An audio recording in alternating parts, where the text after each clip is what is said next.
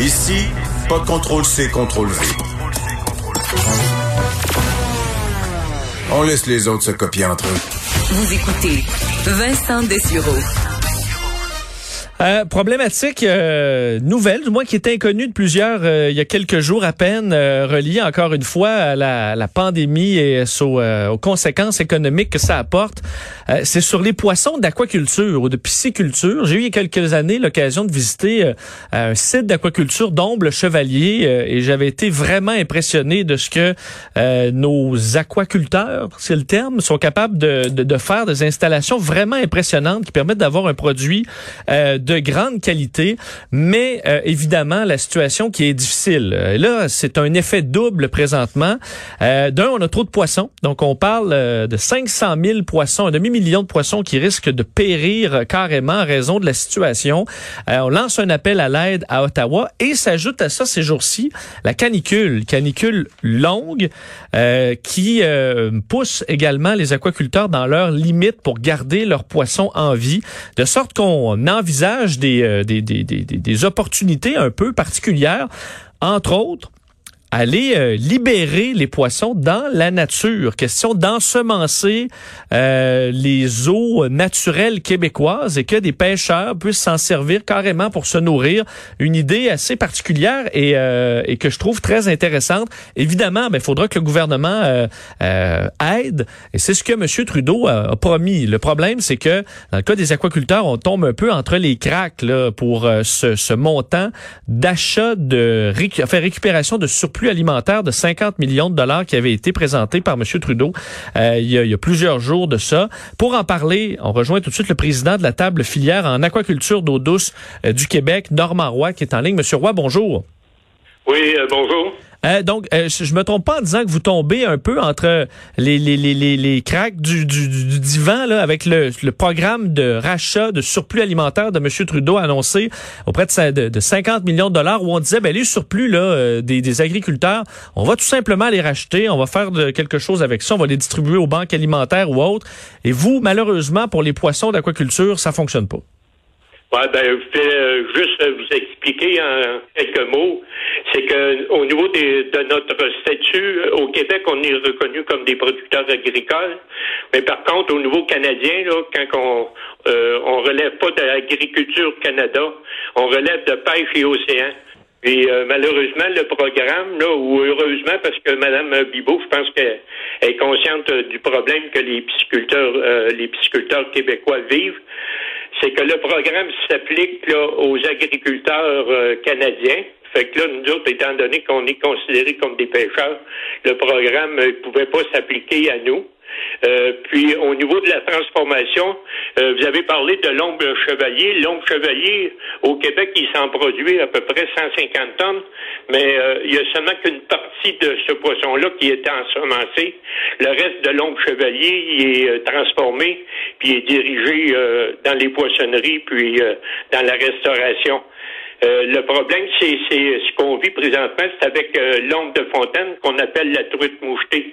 C'est un poisson d'une taille qui est plus petite normalement qui va pour euh, le marché de la consommation. Le marché de consommation, c'est du poisson de 500 grammes à 1 kilo, tandis que l'ombre fontaine qu'on ensemence normalement, elle a un poids de 200 grammes pour une taille d'environ de 9 à 11 pouces. Et là, pourquoi vous avez un surplus euh, présentement? sans raison de la chute de la demande ou des, euh, des restaurants? Bon, non, euh, l'ombre de Fontaine, là, est dirigée uniquement pour l'ensemencement des pourvoiries, des cépages, les étangs de pêche. Puis, étant donné la pandémie, il y avait une incertitude qui régnait chez les acheteurs de poissons, puis même il n'y avait pas eu de, de, politique qui était établie clairement pour dire que les pourvoiries ou les CEPAC ouvriraient. On a su, on a connu la réponse euh, seulement qu'en début de juin avec une pêche journalière, puis euh, le 15 juin avec euh, l'hébergement.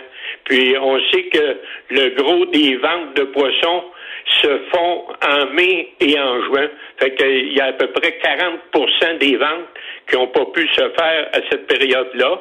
Fait que là, les acheteurs, eux autres, euh, ils ont eu des diminutions euh, de, de réservation qui a fait que les pisciculteurs sont aux prises avec un surplus que normalement aurait été vendu s'il n'y avait pas eu la, pandémie. Je comprends. Et, là, euh, votre idée ou proposition au gouvernement, c'est de dire, ben, rachetez-nous ces stocks-là et on va les ensemencer ou on peut ensemencer carrément les, les, les lacs et rivières publiques. Ce serait possible. Est-ce que ça pourrait faire une différence réellement positive pour euh, les, les, les pêcheurs un peu partout à travers le Québec?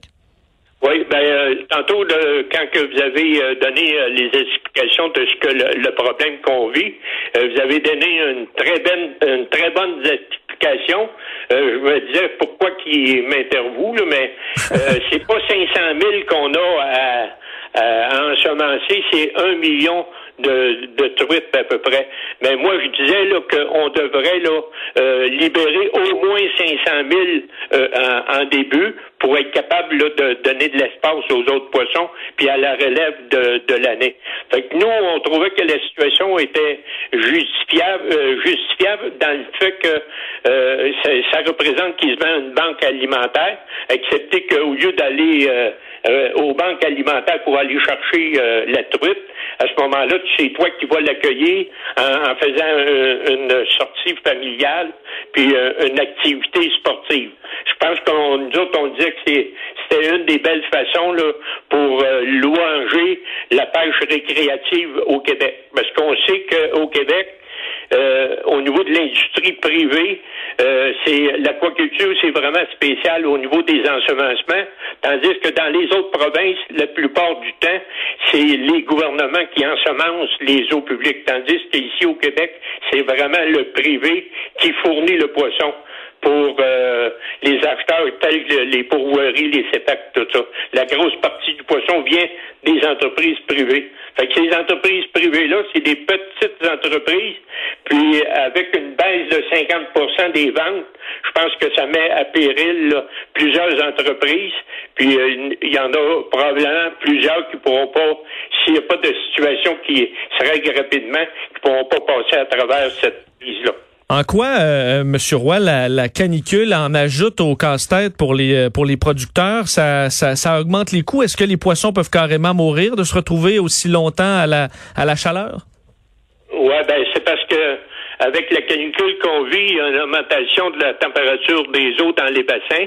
Puis la plupart des euh, pisciculteurs québécois qui font, euh, qui vivent de l'ensemencement, avec la vente de, poissons pour l'ensemencement, élèvent leurs poissons dans des bassins extérieurs, dans des étangs. Puis euh, lorsque l'eau réchauffe, puis même on, vit une diminution aussi au niveau du débit d'eau.